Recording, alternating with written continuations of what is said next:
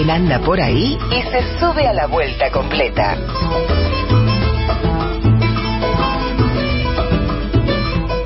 Y saludamos ahora al actor, al abogado, al queridísimo Gerardo Romano. ¿Qué tal, Gerardo? ¿Cómo estás? André y Víctor, te saludamos en la 530. ¿Cómo andan? ¿Cómo están ahí? Muy bien, muy bien. Pasando, cuarenteneando, digamos.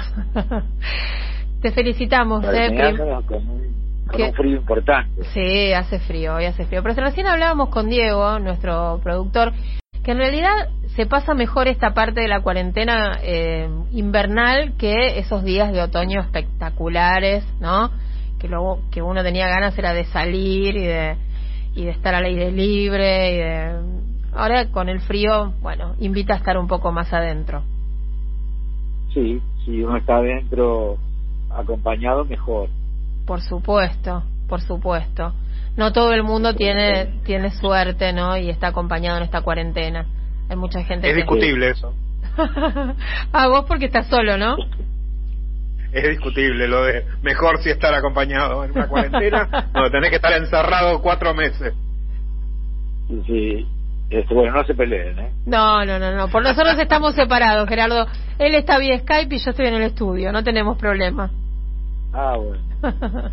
bueno, Gerardo, te felicitamos, ¿eh? Primero, primero lo importante, ¿eh? Este, eh resultaste ganador del premio platino en México y mm, la verdad es que es, un orgullo, ¿no? Saber que un actor argentino se lleva se lleva un premio así. Contanos, contanos de qué se trata, cómo recibiste la noticia.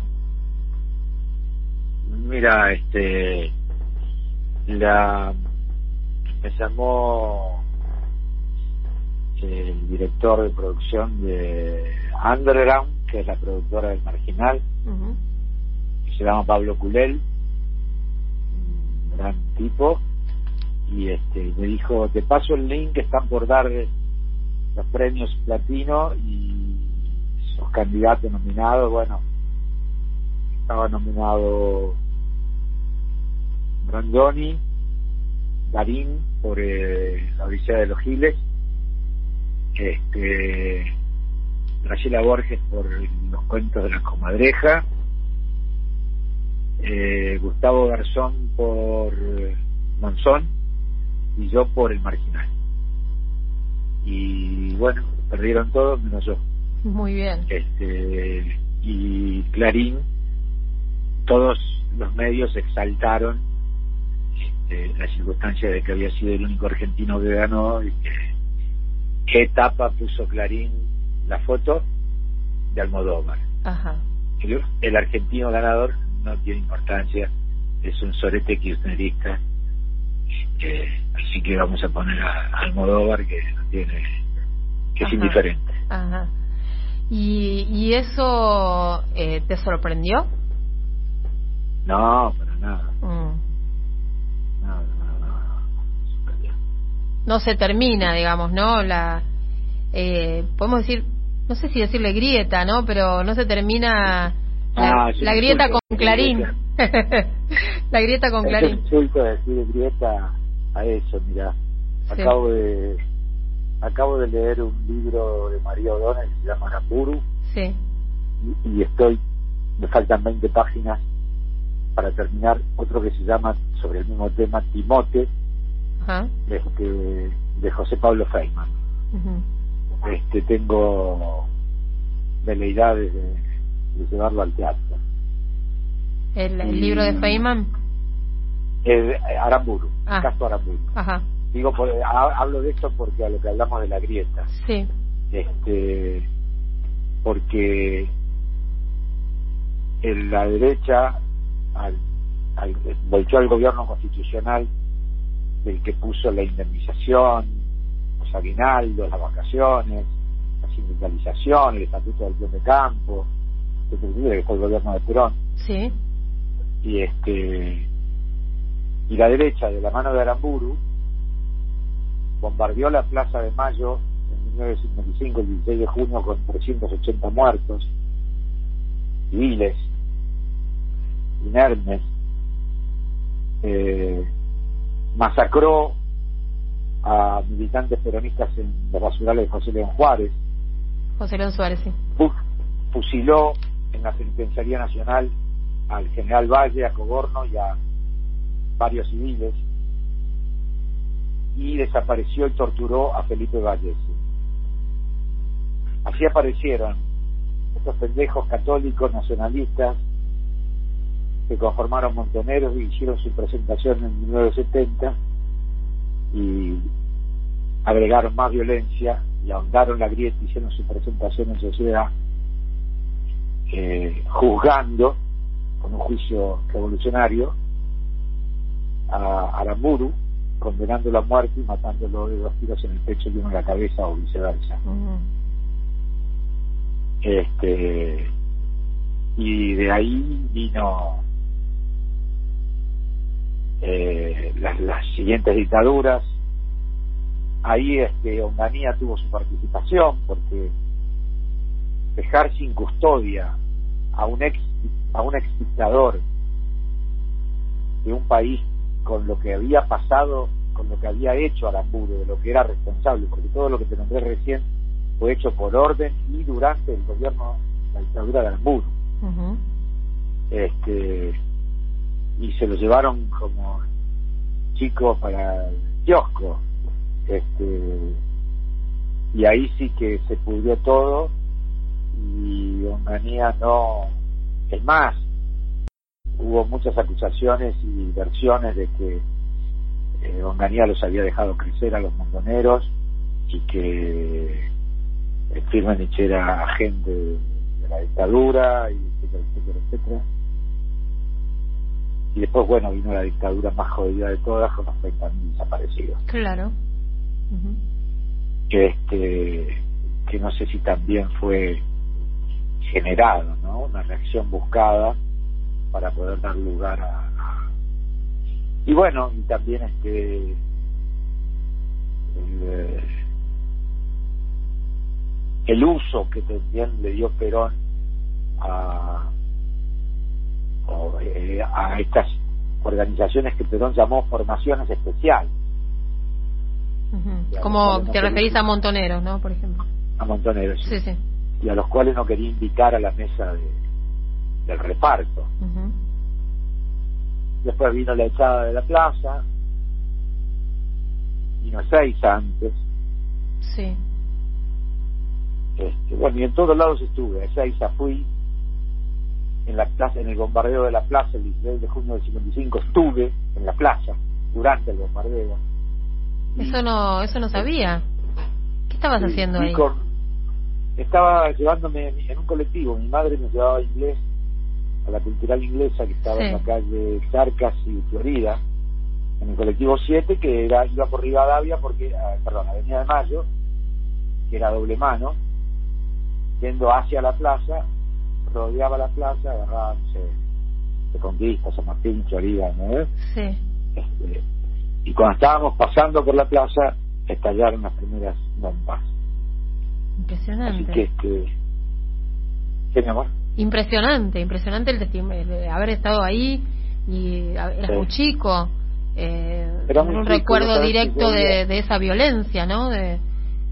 Sí, sí, vos sabés que yo iba, era cinéfilo, iba con mi abuela a un cine que se llamaba Cataluña, que después fue el Cosmo 70, ahí en la calle Corrientes. Este donde daban tres películas de cine norteamericano de posguerra. Los americanos contra los alemanes, los americanos contra los japoneses. Entonces, para mí la guerra era algo totalmente ajeno, totalmente onírico. Claro, era cinematográfica. Sí. sí, y de repente estar con nueve años de la mano de mi madre, corriendo, huyendo de las bombas, y viendo cómo la gente moría a mi alrededor porque hubo 380 muertos. Sí, de los que no se habla, ¿no? Son una, una parte de la historia ah, argentina completamente silenciada, ¿no? Completamente silenciada, el bombardeo. Totalmente. No se enseña en el primario, en el secundario, en ningún lado. Ni tampoco se habla de, Seiza ni de la masacre de José León Suárez. No, claro. No. Eh, bueno, los estudiantes de periodismo, los periodistas sí, hablamos porque, bueno, le leemos Operación Masacre o por lo menos hacemos que nuestros alumnos lo lean. Sí. Sí. este, y también porque, bueno, fue superado por los, los 30.000 desaparecidos. Claro. Y este y ahí ya bueno entra a incidir la participación decisiva de las madres ¿no? pero Gerardo empezamos a, hacer este raconto porque hablábamos de la etapa de Clarín no que eligieron al Almodóvar y te silenciaron. Y yo te preguntaba bueno hablábamos de la grieta. Sí si te sorprendía si no me dijiste que no. Este y y bueno este eh, Clarín tiene un poco no la mirada siempre puesta en el afuera en detrimento de lo que pasa en nuestro país muchas veces. Sí, yo tengo una, igual una larga data, una larga historia de cóncavo, convexo, con clarín. Ajá. Este, siendo yo un piojo, por supuesto, y clarín multimedio oligocólico. Este, pero bueno, así es la historia y ya está jugada la ficha. Ahí está Víctor enganchado vía Skype por esto de las distancias preventivas, cumplir también los protocolos nosotros acá en los medios de comunicación y te quiere te quiere hacer unas preguntas también. Ah, las que quieran. Dale. Hola Gerardo, ¿cómo estás? ¿Cómo te va, viejo? Muy bien, muy bien. Eh, Gerardo, vos que fuiste contemporáneo de esos hechos que narrabas recién, ¿no? De eh, cómo fue cambiando la resistencia peronista, de ser una resistencia a convertirse en una guerrilla, del secuestro de Aramburu, de la echada de la plaza, de ese Perón. Eh, ¿Cambiaste tu visión de la visión que tenías en ese momento a la visión que tenés ahora de esos hechos? Sí, sí, porque yo estuve en la plaza estuve siempre, como viste. Estuve en la plaza el día que Perón nos echó de la plaza. El día que dijo estúpidos sin vergues. Ah, eh, a propósito, está hoy anda dando vueltas por la web historias clínicas donde hice interpretación de Perón y habla de hable en ese discurso como Perón este en que estaba la plaza de Mayo repleta y de, digamos de la pirámide de Mayo, de la mitad de la plaza para el Ministerio de Economía estaba a la derecha, es mata, la burocracia sindical, digamos. Y de la mitad de la plaza para el, Banco Nación, para la, la, catedral, estaba a la izquierda, los estudiantes, la tendencia, la JP, la JUP, y este y, y la burocracia cantaba la marchita y, nosotros le, y pasaban música y nosotros gritábamos no queremos carnaval asamblea popular y este y hubo un momento del discurso en el que Perón grande dominador de las pausas en una pausa hay silencio se escucha se subyace el el grito por debajo del silencio de Perón de no queremos carnaval, asamblea popular, no queremos. Y se escucha claramente, y Perón lo escucha en su silencio, y entonces ahí contesta este, que después de 20 años de lucha, pese a esos estúpidos enverbes que gritan, y no, no echa de la plaza, en realidad nos dijo estúpidos e imberbes, y como en las películas de la Edad Media de Ivanhoe, las flechas, se llena el cielo de flechas, se llenó de pancartas. la izquierda tiró las pancartas por el aire a, la, derecha y la derecha a la izquierda. Y no sé cómo no hubo una masacre ese día. Y nos fuimos caminando por Diagonal Norte Roque Sáenz Peña. Este, y voy a tu pregunta, estoy contestando tu pregunta, si cambió mi visión. Sí, porque a, Perón lo, lo corrían por derecha, más que por izquierda, pero también lo corrían por izquierda, y estaba tironeado entre los dos lados y yo de algún modo no leía esto que enumeré hoy de las conquistas sindicales, de los avances reformistas o, revolucionarios, si se quiere, que planteó el peronismo, que era la primera instrumentación del socialismo en América Latina, este, que eso sería el peronismo desde mi de vista. Y, y no, no, no, siento que fuimos hijos exigentes respecto de Perón, no, no, no contemplamos su edad, tenía 77, 78 años, pero en viejo, ya de por sí es difícil tener esa edad, difícil el exilio, la, la, proscripción, la, la, todas las humillaciones que, que, le inquirieron durante los años de exilio. Así que este esa autocrítica de ser hijos exigentes. Mm. Hijos de un padre viejo, hijos de un padre viejo. Hijos de un padre viejo, mm. sí. Sí, claro, porque nosotros teníamos, yo tenía 20 años, 22, 21, y Perón tenía 76. Claro. Y los, y los 77. Y nosotros le decíamos el viejo la facultad, en las reuniones de militancia, porque como dice el viejo y dijo el viejo, y acá te, hay un cassette que mandaba, qué antigüedad, este, un cassette con, de Perón, que ya se había copiado y entonces circulaba y, este y nos enseñaba lo que era la comunidad organizada, la actualización doctrinaria, nos decía frases que él llamaba con la palabra apotecma, nos decía todo en su medida y armoniosamente, ese es el secreto de la revolución, ya lo decían los griegos. este, así que después pasaron 45 años y me tocó hacer de Perón. Y te, y te, te digo que te escuchamos y lo escuchamos a Perón, ¿eh? Sí. Hay varios Perones, pero el, el que habla como Perón sos vos. Sí. Víctor Laplace, Osmar Núñez, vos, pero en los discursos Perón sos vos, sí, sí. Gerardo. Sí, ninguna duda. Y en el no, y en el coloquial también. Porque yo también. te puedo decir sinceramente cómo son las palabras, mi querido Víctor. Como un ser humano puede, y también el Perón,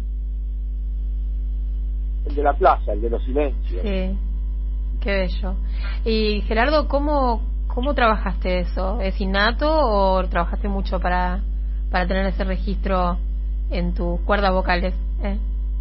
No, este, no, hoy me, estaba acordando, hoy es 2 de julio. Sí. Ayer fue uno, aniversario de la muerte de Perón. Perón murió el primero de julio del 74. Sí. O 75. 74, sí, sí, ayer lo recordamos, 46 años. Bueno, y me acordaba que era el 30 de junio del 74, un día antes de la muerte de Perón. Yo vivía en Sauce Viejo, provincia de Santa Fe. Tenía un campito con mi papá, mejor dicho, mi papá tenía un campito y este tenía un caballo lindo, un saime precioso, era medio caballo. Y este iba andando por un costado del pueblo, que Sauce Viejo en aquella época era bien de campo, bien, bien. Y este y era temprano, tres y pico, ocho de la mañana. Y me cruzo con un paisano en el medio del campo. Y cuando el tipo me está pasando, me dice, Dios mozo, murió Perón. Y me acuerdo que estallé en un llanto arriba del caballo, y me puse a llorar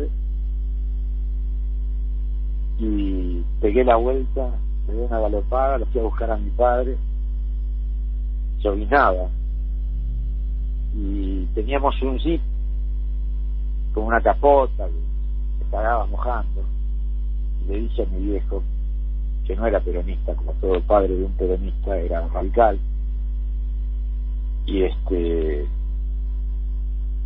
le dije que Perón había muerto, que se lo cuánto, que teníamos que volver a Buenos Aires para, para ir al, velatorio.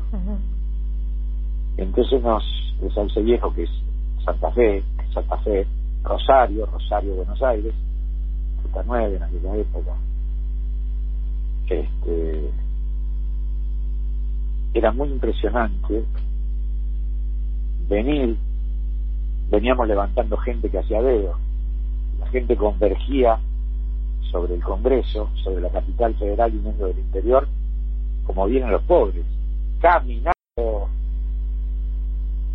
doloroso, este, por usar una frase que usa Feynman en, en Timote, que el pueblo se ahogó de amor en se inmoló de amor por Evita, que porque Feynman dice, ¿qué hubiera pasado si Evita hubiera vivido? Con ese amor, ese profuso, opulento amor inmolado que, que, le brindaba a la gente, ¿no? Mm. Este, bueno, así fue con Perón, yo me acuerdo, porque además llovía, llovía, llovieron varios días.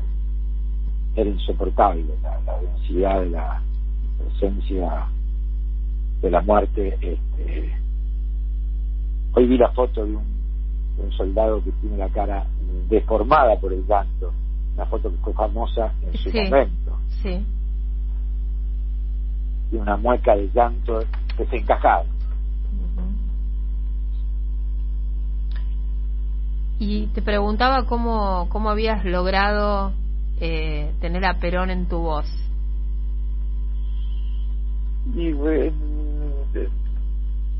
no lo sé, pero porque me acuerdo que ese día de los invertes y estúpidos que gritan, este, eh, escuché todo el discurso con una compañera que era a la sazón era chica en aquel momento y este y yo repetía Perón decía como hacía pausas porque nosotros compañeros sabemos que últimamente y entonces en las pausas yo repetía lo que él decía repetía las dos tres palabras que había entre pausa y pausa a repetir y no sé, habrá ido quedando, sí. habré sabido que en algún lugar, este, en algún momento, va a tener el, honor y el orgullo de, de hacer una, una composición de la el general, que es copada, historia clínica, este, Claro. Gerardo, ¿y qué sentís hoy por Perón? cariño, comprensión, agradecimiento, cierta veneración también. Cierta veneración por, por, por su inteligencia, su capacidad. Me acuerdo también que cuando está la Biblioteca Nacional, había un palacio que era el palacio presidencial, donde vivía Perón y Evita. Que no existe más, ¿no? También fue arrasado. No existe, sí. fue arrasado. No, Tampoco se habla mucho de eso. No, tampoco se habla mucho de eso. Y este, y me acuerdo de un domingo a la tarde con mi madre, no sé, sería el 53, 54, 52 estar ahí quiero que en la calle Agüero a media cuadra del Libertador había rejas en lo que era el parque y lo vi a Pocho con su gorro su remera en motoneta ah. andando por adentro de la quinta de la sí. este sí Gerardo eh, ¿Te, te acordás eh, concretamente eh, cuándo fue el momento en el que te hiciste peronista?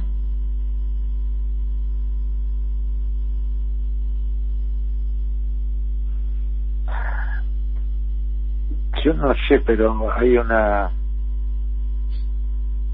Fue, me hice peronista y me hice ateo, las dos cosas juntas. Ajá. Este, sustituí el, el catolicismo reaccionario de aquellos años. Pensá que el Papa era Pacelli, Pío XII, el que hizo Sí. los pactos con Hitler, Sí. que vino a la Argentina, y este y yo iba a un colegio del Estado, sí, hacia todo el Estado, primario, secundario, universidad, y, y un colegio del Estado que estaba, yo, yo nací en el barrio judío, y, y colegio del Estado que estaba en el corazón del barrio judío, en Cangallo, en aquella época, ahora Perón, Cangallo y, y Ascuena, una de esas, sobre Cangallo. Escuela Carlos Tejedor, Consejo Escolar Segundo. Este, y de 30 chicos, 27 y 28 eran judíos. Así que este nacía las contradicciones del, del cristianismo, del catolicismo.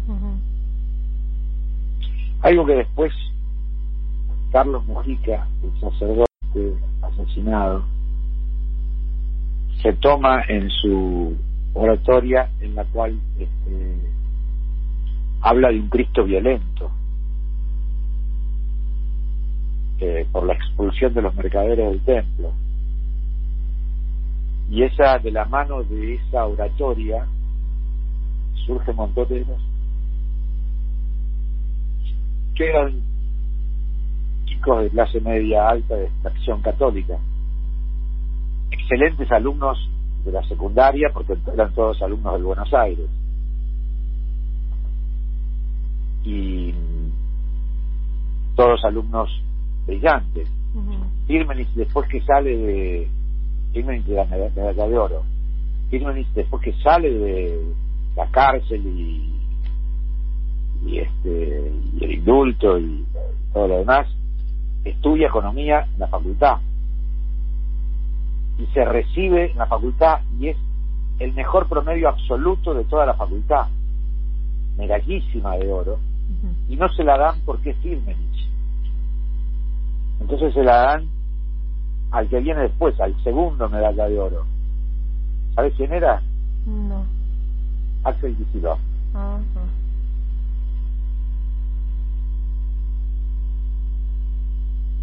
No, no sabía. ¿eh? No, tampoco. Yo tampoco no sabía eso. ¿no? ¿Esto cuándo fue? ya mirá lo leí en el libro o de María Ajá, o de José, o de Ah. José Pablo pero, claro. pero tiene que haber sido después de En los 90. Sí.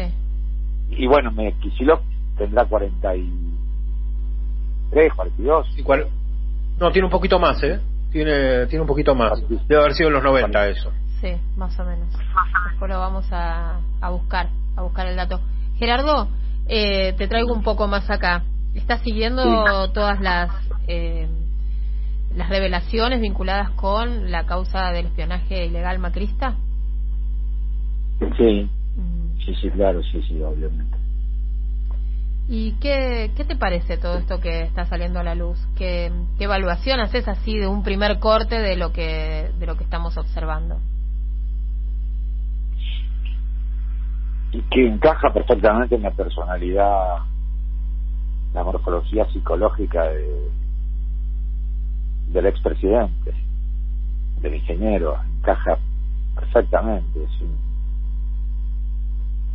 un simpático vivo a mí me preguntan por qué motivo el personaje que hago este que me acaban de premiar Sí. eh, el personaje que hago del director de la cárcel siendo tan hijo de puta y tan antiético y antijurídico y, y Ah, Sí, anti.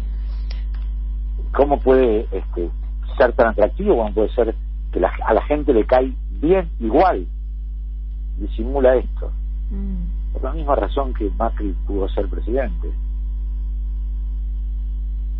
¿Hay algo eh, atractivo en, en, esa maldad o en esa...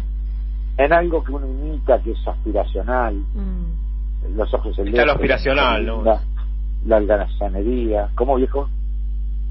Que está lo aspiracional en esa ambición, ¿no? Claro, totalmente. Si quiero lo mismo, si deseo lo mismo, me igualo en el deseo.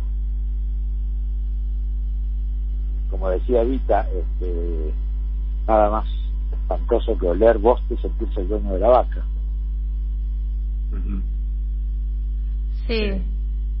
Es un sentimiento muy clase mediero porteño, ese aspiracional, ¿no? De ser parte de ese círculo, sin serlo, nunca. Sí, sí. Este, bien porteño, bien, bien porteño, bien unitario, bien este, agroexportador. Sí.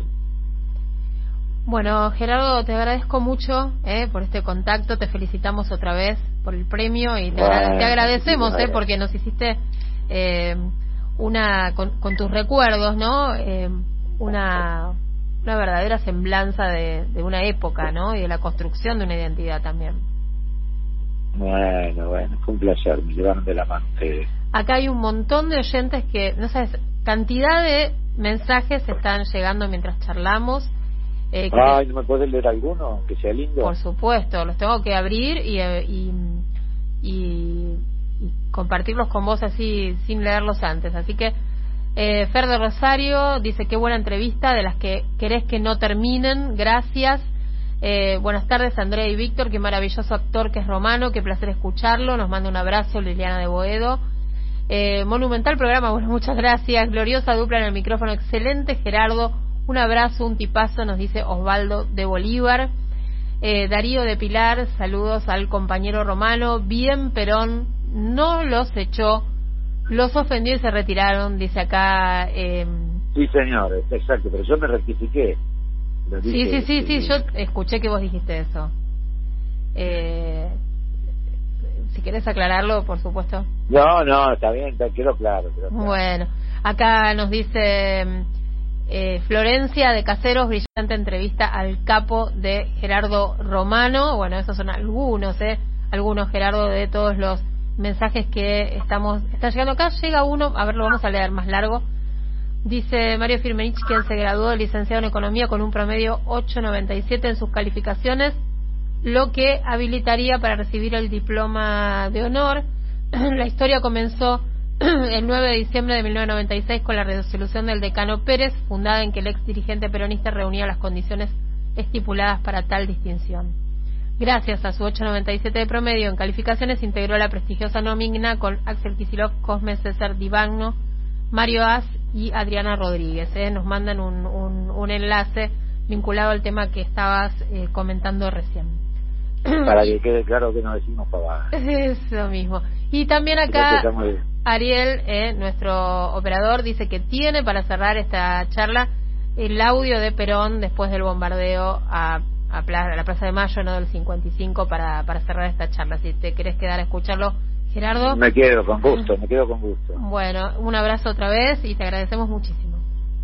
Un abrazo peronista para ustedes. Ahí va. Como presidente de la República, yo pido al pueblo que me escuche en lo que voy a decirle. Nosotros, como pueblo civilizado, no podemos tomar medidas que sean aconsejadas por la pasión, sino por la reflexión. No podremos dejar de lamentar, como no podremos reparar la cantidad de muertos y heridos que la infamia de estos hombres ha desatado sobre nuestra tierra de Argentina. Por eso, para no ser nosotros criminales como ellos, yo les pido que estén tranquilos que cada uno vaya a su casa. Yo no quiero que muera un solo hombre más del pueblo. Yo le pido a los compañeros trabajadores que refrenen su propia ira, que no cometan ningún desmán. No nos perdonaríamos nosotros si a la infamia de nuestros enemigos le agregáramos nuestra propia infamia. Por eso yo pido a todos los compañeros que estén tranquilos, que festejen el triunfo del pueblo, que es el único triunfo que puede enorgullecernos. AM530. Somos Radio.